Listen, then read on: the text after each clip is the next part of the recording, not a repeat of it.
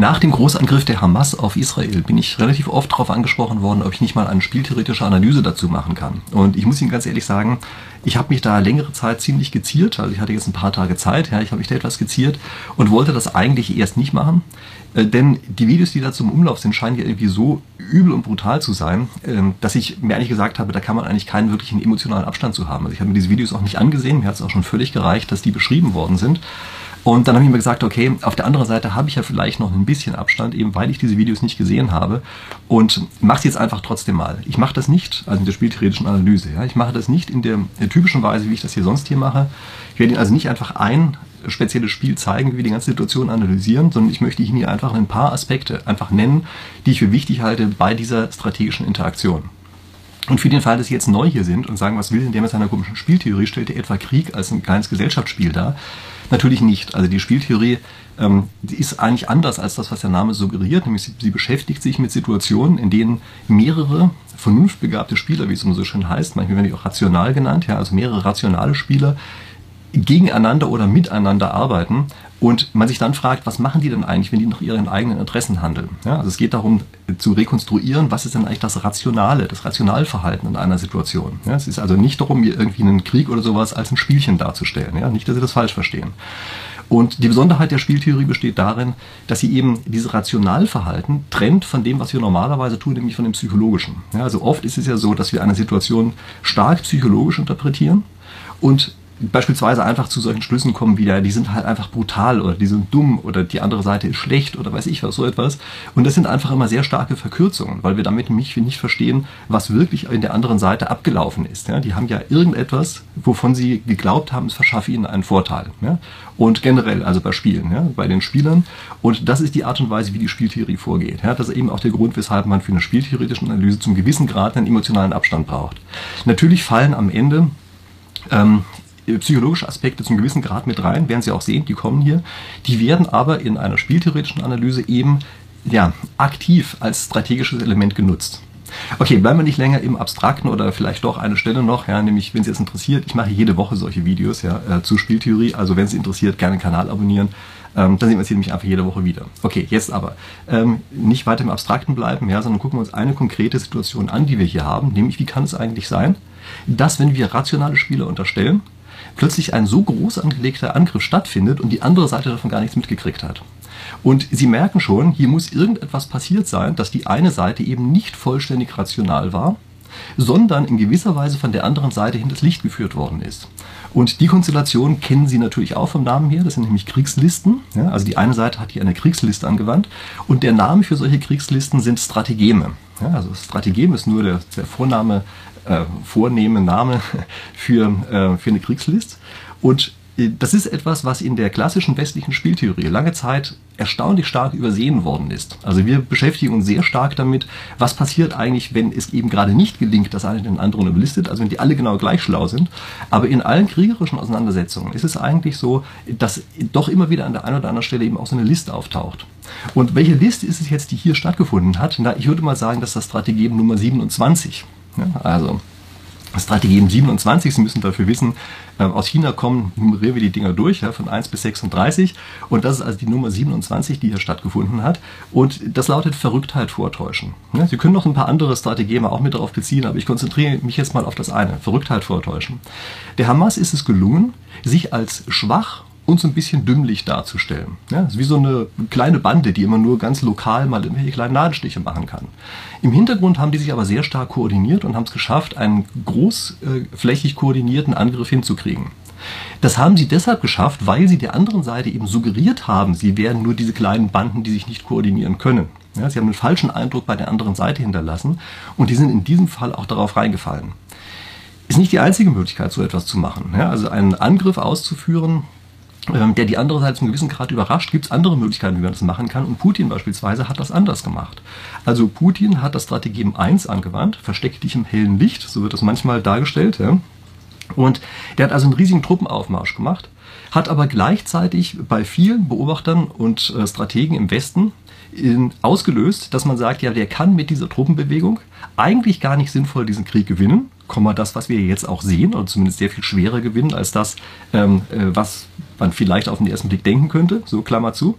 Und deshalb kann das gar nicht das erklärte strategische Ziel sein, sondern stattdessen will er seine Ausgangsposition für eine Verhandlung verbessern. Ja? Und das war offenbar nicht sein Ziel, wie wir danach gesehen haben. Ja? Aber er hat gute Gründe auf der anderen Seite geschaffen, das als das Ziel anzunehmen. Ja? Ganz andere Vorgehensweise als das, was die Hamas hier gemacht hat.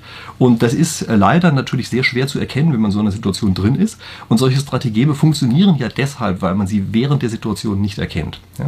Wenn Sie das hier sagen, das ist ja eine spannende Sache, da würde ich gerne mehr drüber wissen, dann habe ich gute Nachrichten für Sie. Ich habe nämlich ein Buch drüber geschrieben.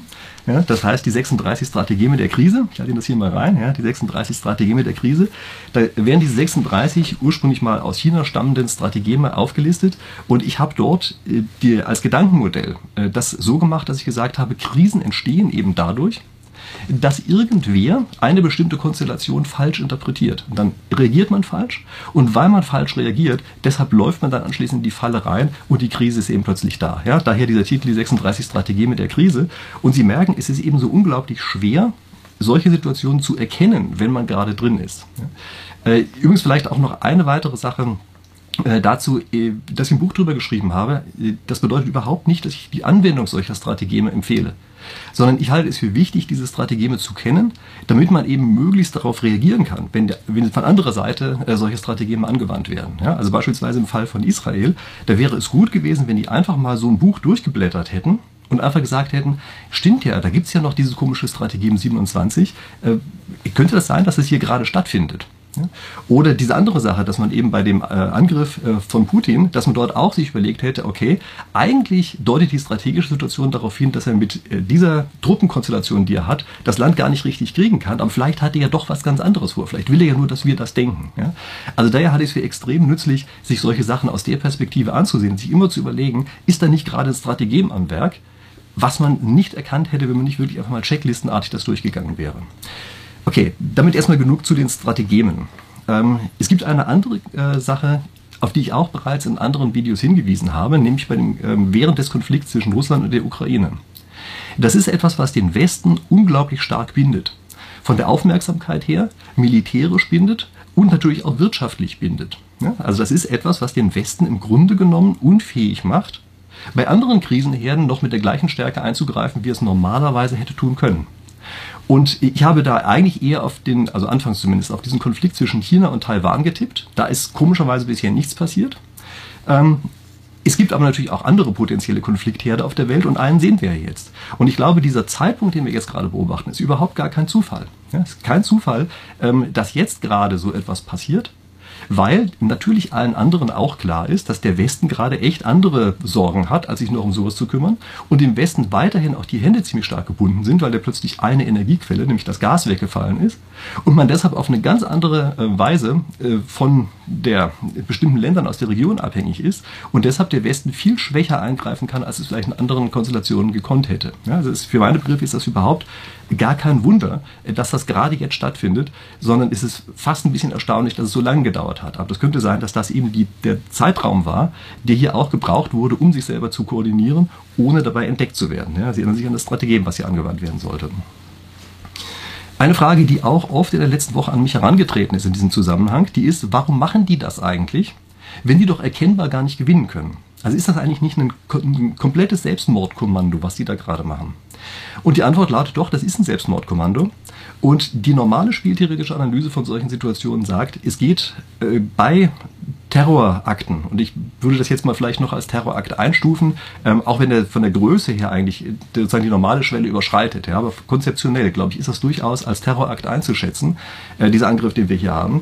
Und äh, die normale Analyse sagt eben, wie gesagt, da werden Signale gesendet, die auch für den Sender teuer sind. Also der macht etwas, was für ihn selbst von Nachteil ist und damit bekommt dieses Signal eine ganz andere Wirkung, als sie es hätte, wenn man einfach nur irgendwie was reden würde. Ja? Und äh, also geradezu Selbstmordkommandos ja, können auf die Art und Weise plötzlich erstaunlich rational sein, äh, weil die ganz andere Dinge bewirken können an anderen Stellen. Ja? Wir gucken gleich noch ein paar an. Ich möchte an der Stelle nur darauf hinweisen, es gibt darüber eine etwas ältere spieltheoretische Analyse, die ist verlinke ich Ihnen unten in der Videobeschreibung, können Sie sich mal angucken. Ähm, da wird, also das heißt Sabotaging the Peace, ja, also den Frieden äh, sabotieren. Und da geht es eben darum, wie, unter welchen Konstellationen Terror Anschläge, Terrorakte äh, einen Friedensprozess behindern können und welche Konstellation da jeweils genau gegeben sein muss. Ja, da ist eben ein wesentliches äh, Element, dass für denjenigen, der einen Terrorakt aus, äh, ausübt, dass es für den selber etwas sein muss, was ihm selber stark schadet. Ja, also mehr möchte ich gar nicht mal dazu sagen. Ich glaube, äh, dass die Analyse, die in diesem Paper beschrieben wird, auf die jetzige Situation nicht so ganz richtig passt, äh, weil die Größenordnung nicht stimmt. Ja, aber ich glaube, das Grundkonzept können wir auf jeden Fall schon mal im Hinterkopf behalten. Das stimmt sicherlich mit dem Signale senden. Und damit sind wir natürlich gleich beim nächsten Aspekt. Hier werden auf jeden Fall Signale gesendet. Also zum Teil natürlich welche, die auch für, äh, für die Personen, von denen das ausgeht, selber sehr teuer sind. Ja. Ähm, die werden militärisch ja sicherlich unterlegen sein in diesem Fall. Ja, ich glaube, dass man hier wesentlich sicherer sein kann über die Kräftenverhältnisse, als man es bei der Ukraine und äh, Russland gewesen sein kann. Aber jedenfalls geht es hier auch ähm, darum, Dinge einfach sichtbar zu machen. Also, dass es solche Gräuelvideos gibt, das ist ja kein Zufall, sondern auf die Art und Weise soll erreicht werden, dass auch noch der Letzte auf der Welt eben merkt, dass da gerade irgendwas passiert ist und hingucken. Und was bewirkt das jetzt? Also es bewirkt zum einen, dass plötzlich jede Menge bisher eher schlafende Sympathisanten weltweit auf die Art und Weise aufgeweckt werden und sich plötzlich koordinieren. Die sagen jetzt plötzlich alle auf einmal, ah, da geht gerade irgendwas los. Ne? Und das ist das Signal, durch das eben plötzlich eine Koordination stattfindet von Leuten, die bisher gar nicht aktiv beteiligt waren. Und das kann eine Kraft auslösen, die viel größer ist als die militärische Kraft des ursprünglichen Angreifers. Und wenn Sie sich ansehen, was in, im Augenblick in deutschen Innenstädten auch teilweise los ist, dann merken Sie, dass zumindest ein solcher Plan durchaus aufgegangen zu sein scheint. Ja? Dass ja auf einmal plötzlich andere Leute äh, eben bewogen werden, in einer bestimmten Richtung zu handeln, was sie unkoordiniert nicht gemacht hätten. Und das äh, ist auf jeden Fall eine Geschichte, die daran liegt, dass hier eben ein solches sichtbares Signal gesendet wurde. Sie müssen eines bedenken, ein Signal, was auch so sehr stark psychologisch wirkt wie dieses hier, das ist natürlich mit den Kosten verbunden, äh, von denen ich vorher gesprochen habe, auch für den Sender. Aber es bewirkt eben gleichzeitig dieses Wahrnehmen auf der anderen Seite. Und jetzt treten auch noch andere Aspekte auf, nämlich Sie müssen sich vorstellen, dass jetzt natürlich man damit auch einen Gegenschlag provoziert und in diesem Gegenschlag natürlich, äh, natürlich auch plötzlich eine Überreaktion stattfinden kann. Ja, also das heißt, sie äh, üben selber, also der Spieler, ja, abstrakt gesprochen, übt selber eine Gräueltat aus, erzeugt damit eine Sichtbarkeit, führt dazu, dass die andere Seite plötzlich ebenfalls überreagiert, oder nicht ebenfalls, sondern überreagiert und plötzlich auch Gräueltaten ausführt, die sie sonst gar nicht gemacht hätten. Ja, diese, äh, diese Überreaktion, die kann durchaus mit in dem Kalkül drin sein, dass man sagt, ja genau, gerade dieses selbstschädigende Verhalten, was wir da haben, ist übrigens auch ein Strategie, Klammer zu, ja, also gerade dieses selbstschädigende Verhalten, was wir hier drin haben, das wird absichtlich angewandt, um eben der anderen Seite ebenfalls äh, Gräueltaten zurechnen zu können, die sonst überhaupt nie begangen hätten. Ja. Und es passierte leider noch etwas anderes, was ich recht unangenehm finde, aber was immer wieder bei so etwas zu beobachten ist, nämlich die Zuordnung der Gräueltaten vermischt sich in der öffentlichen Wahrnehmung. Also man sieht solche Schockbilder und nach einiger Zeit sagt man, ah, die haben sich ja irgendwie gestritten und die waren ja auch im Konflikt zueinander und weiß gar nicht mehr, von wem ging das eigentlich aus. Und jeder schafft es dann auch, ähm, der anderen Seite solche Sachen in die Schuhe zu schieben. Also weiß nicht, ob es jeder schafft, ja, jeder versucht zumindest erstmal der anderen Seite sowas in die Schuhe zu schieben äh, und auf die Art und Weise äh, eben, wie gesagt, plötzlich Gräueltaten eben äh, falsch, falsch zuzurechnen, ja, zurechnen zu lassen durch die Weltöffentlichkeit. Ich ähm, denke da beispielsweise an ein Video, was auch in den letzten Tagen äh, durch die Presse gegangen ist, wo also angeblich eine Schulhofschlägerei zwischen einem Lehrer und einem Schüler stattgefunden hat. Und das ist auch eine Sache, man kann dieselbe Situation natürlich völlig anders darstellen. Also eine Schlägerei zwischen Lehrer und Schüler, das klingt ja so, als wären die völlig gleichberechtigt. Ja? Aber es scheint ja so gewesen zu sein, dass der Lehrer den Schüler gemaßregelt hat, daraufhin plötzlich auch andere Schüler äh, ihn tätig angegriffen haben. Ja, also man kann es ja auch so darstellen, dass man jetzt also sagt, aha, also ein Lehrer wurde in seiner Funktion als Lehrer tätig angegriffen.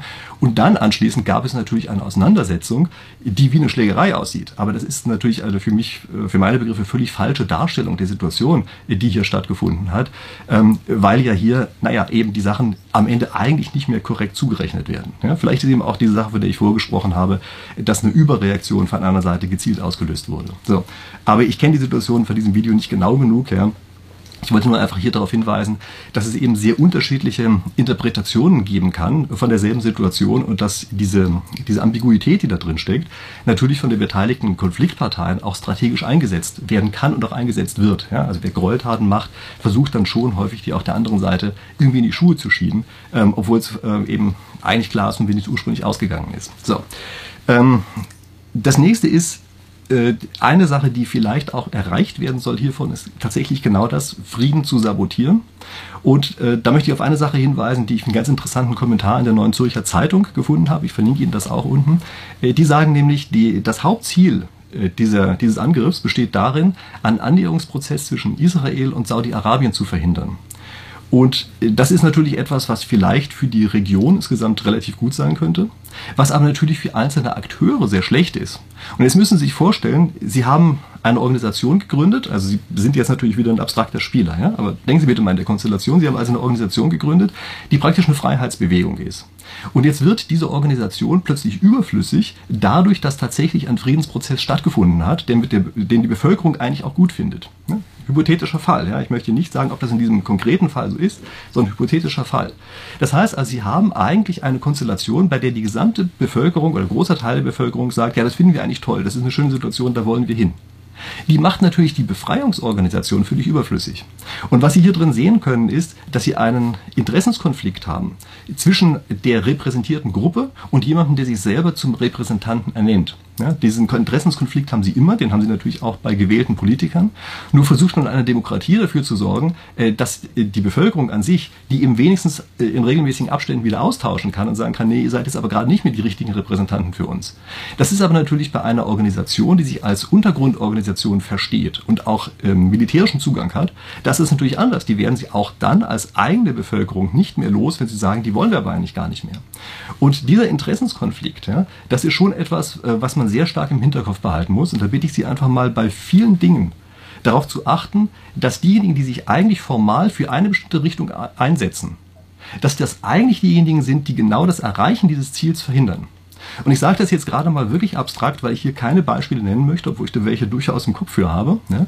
Ähm, möchte ich gerne, dass Sie sich selber überlegen, welche Beispiele das sind, auch vielleicht mal ein bisschen aktiv danach suchen, wo diejenigen, die ganz stark sich auf die Fahnen schreiben, sie wollen ein Ziel erreichen, in Wahrheit diejenigen sind, die dieses Ziel boykottieren.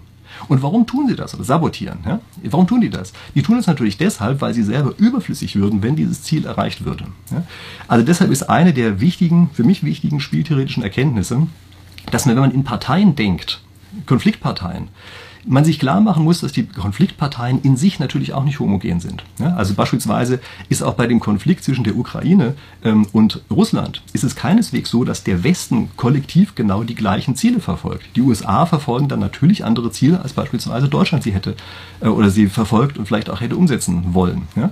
Es ist immer so, dass die Konfliktparteien, die da sind, normalerweise auch noch zerfallen in Subgruppen und diese Subgruppen unterschiedliche Interessen haben können. Und das ist eine Situation, die sie hier ebenfalls haben, dass möglicherweise sich sich eine Bevölkerung inzwischen gar nicht mehr repräsentiert fühlt von einer bestimmten Gruppe, auch gar nicht mehr das Gefühl hat, dass es irgendwer, weiß ich, der denen helfen will oder so etwas, sondern vielleicht selber schon längst als Terrororganisation wahrnimmt, aber sie natürlich auch nicht mehr los wird äh, und auf die Art und Weise eigentlich auch wieder falschen, einer falschen Gruppe etwas zugerechnet wird. So, ich habe Ihnen jetzt hier eine ganze Menge Ideen genannt, die vielleicht in dem Zusammenhang spieltheoretisch relevant sein können. Wenn Sie noch andere, also sowohl spieltheoretische Ideen dazu haben oder vielleicht sogar ein Modell kennen, was sich damit beschäftigt, dann schreiben Sie es gerne in die Kommentare rein. Ja, das äh, finde ich immer eine Fundgrube von Sachen, die man sich da angucken kann.